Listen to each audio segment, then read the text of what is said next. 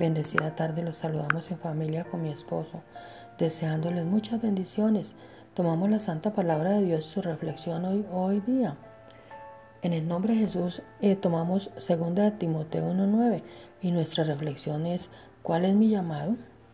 En 2 de Timoteo 1.9 Dios nos dice, quien nos salvó y llamó con llamamiento santo no conforme a nuestras obras, sino según el propósito suyo y la gracia que nos fue dada en Cristo Jesús antes de los tiempos de los siglos. Es tan común esta frase entre el ámbito cristiano.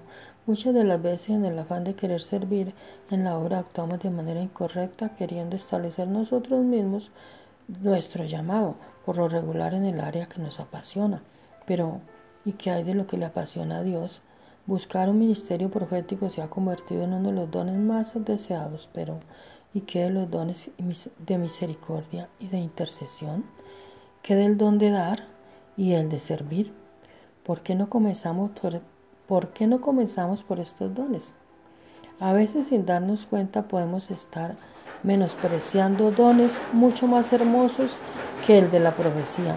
Claro que es importante la profecía, por eso se nos dejó escrita en las Sagradas Escrituras.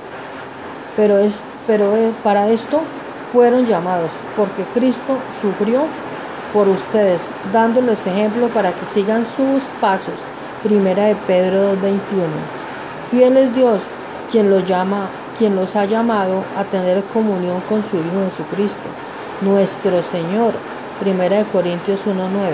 En el poderoso nombre de Jesucristo. Amén.